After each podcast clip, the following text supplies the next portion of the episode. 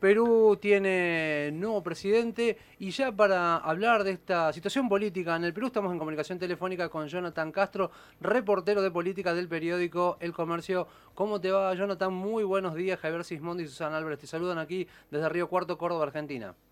Muy buenos días, gracias por la invitación. Eh, en la tarde de ayer el Congreso de Perú... Sí, los escucho.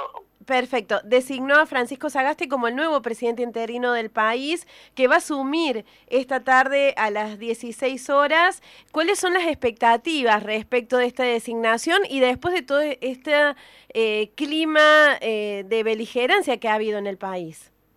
Eh, la primera expectativa es que se calme la insatisfacción social que hay. No ha habido protestas muy grandes, muy fuertes, habido en nuestro país. Nuestro país no suele tener esta costumbre de los cacerolazos, marchas masivas, no es muy común. Pero en esta oportunidad, tras la vacancia que hubo del presidente Vizcarra y sobre todo por la forma en la cual se hizo esto, la protesta ha sido masiva, la represión también ha sido muy fuerte eh, y lo primero que se espera es que se calme y se pueda convocar a un gobierno que nos pueda llevar en los siguientes meses hacia las elecciones en, un clima de tranquilidad ¿no? y, que permita afrontar la eh, y de salud que hay en este momento en el país. Jonathan, y antes que nada, bueno, para saber quién es eh, también Francisco Sagasti y por lo que vos también nos dejás entrever, eh, va a ser como una especie de, gobierno de transición a la espera de las nuevas elecciones que van a ser el año que viene.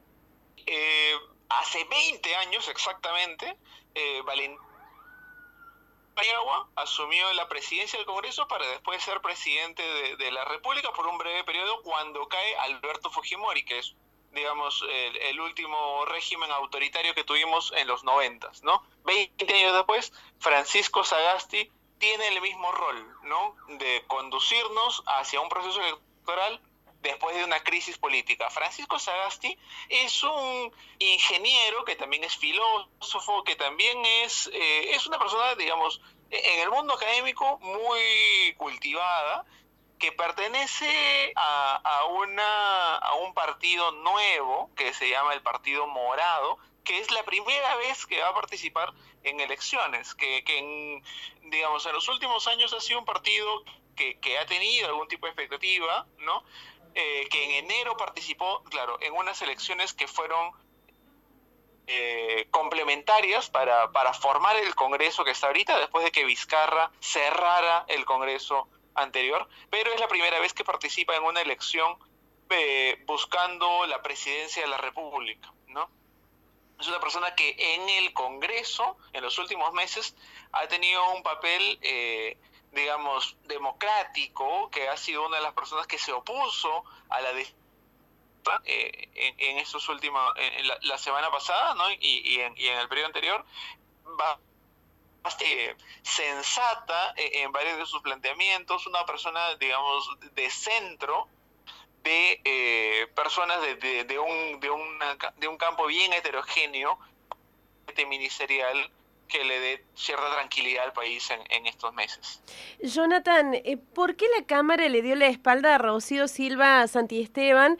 que por orden de sucesión le hubiera correspondido y eso hubiera significado que se transformara en la primera mujer presidenta de Perú. Rocío Silva Esteban, que es una persona eh, muy relacionada al movimiento de derechos humanos, que es eh, a una organización de izquierda. La izquierda en nuestro país, eh, digamos, es muy resistida en general y sobre todo en la conformación del Congreso. El, Congreso actual, digamos, tiene una conformación en la cual la mayoría, digamos, más alineados hacia el centro, la derecha. Entonces, muchos de ellos desconfiaban de que Rocío Silva Santiesteban pueda tener un, una característica de poder convocar a un este gabinete, digamos, que, que, permita, uno, llevar la crisis económica, ¿no? Este, y dos, de figuras muy diversas, y asociaban a que iba a ser más bien un estarían para nada mal, pero el tema es que no ha ganado efectivamente las elecciones en las urnas un gabinete de izquierda, ¿no? Recordemos que el último presidente que nosotros votamos es eh, Pedro Pablo Kuczynski, una persona que más bien por su perfil eh, era un hombre, este, digamos, relacionado al sector financiero, un hombre, digamos, eh, mucho, ¿no? ese fue el presidente que, que, elegimos en el 2016. La, la crisis política nos ha llevado a una situación como la que estamos. Entonces lo que se buscaba era tener una figura de centro que pueda tener eh, figuras de ambos lados del espectro político. Jonathan, a ver si no, nos escuchás ahí, se entrecorta la, comunicación, a ver si estamos en comunicación. Eh, el año que viene eh, se van a llevar adelante elecciones presidenciales. Sí, yo te escucho bien. Sí, perfecto. El año que viene se van a llevar elecciones presidenciales en el Perú pero casi todos los, digamos, los actores políticos están involucrados en, casos de corrupción. Incluso la, precandidata presidenta Verónica Mendoza señaló que para ella es el momento de la creación de una nueva constitución en el país. Eh, ¿Vos qué pensás de todo este panorama a futuro?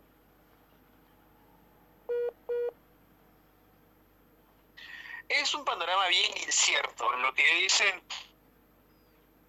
lo que yo hablo día a día es que, digamos, es muy probable que la, crisis que de gobierno es muy probable que sea un con que tengamos eh, sin una mayoría clara en el, en el Congreso y es muy probable las acusaciones eh, de corrupción que se han ido conociendo en, en los últimos eh, tiempos, digamos, continúen teniendo algún tipo de, estragos en la, en la política eh, nacional, ¿no? Eh, creo que es prueba de ello que ninguno de los que son los principales acusados de, actos de corrupción están en entre los favoritos en las encuestas ahorita. Todo está muy, muy, muy disperso. Sí hay que hacer un montón de cosas para lograr un, una política más limpia, pero creo que el principal impulso es un paquete llamado la reforma política, que es algo que, se propuso desde el gobierno de Vizcarra, con opinión de especialistas, eh, y que ahora debería eso profundizarse. Eh, creo que es el primer paso, porque como también a, amar la constitución, si es que nuestros partidos políticos son muy débiles.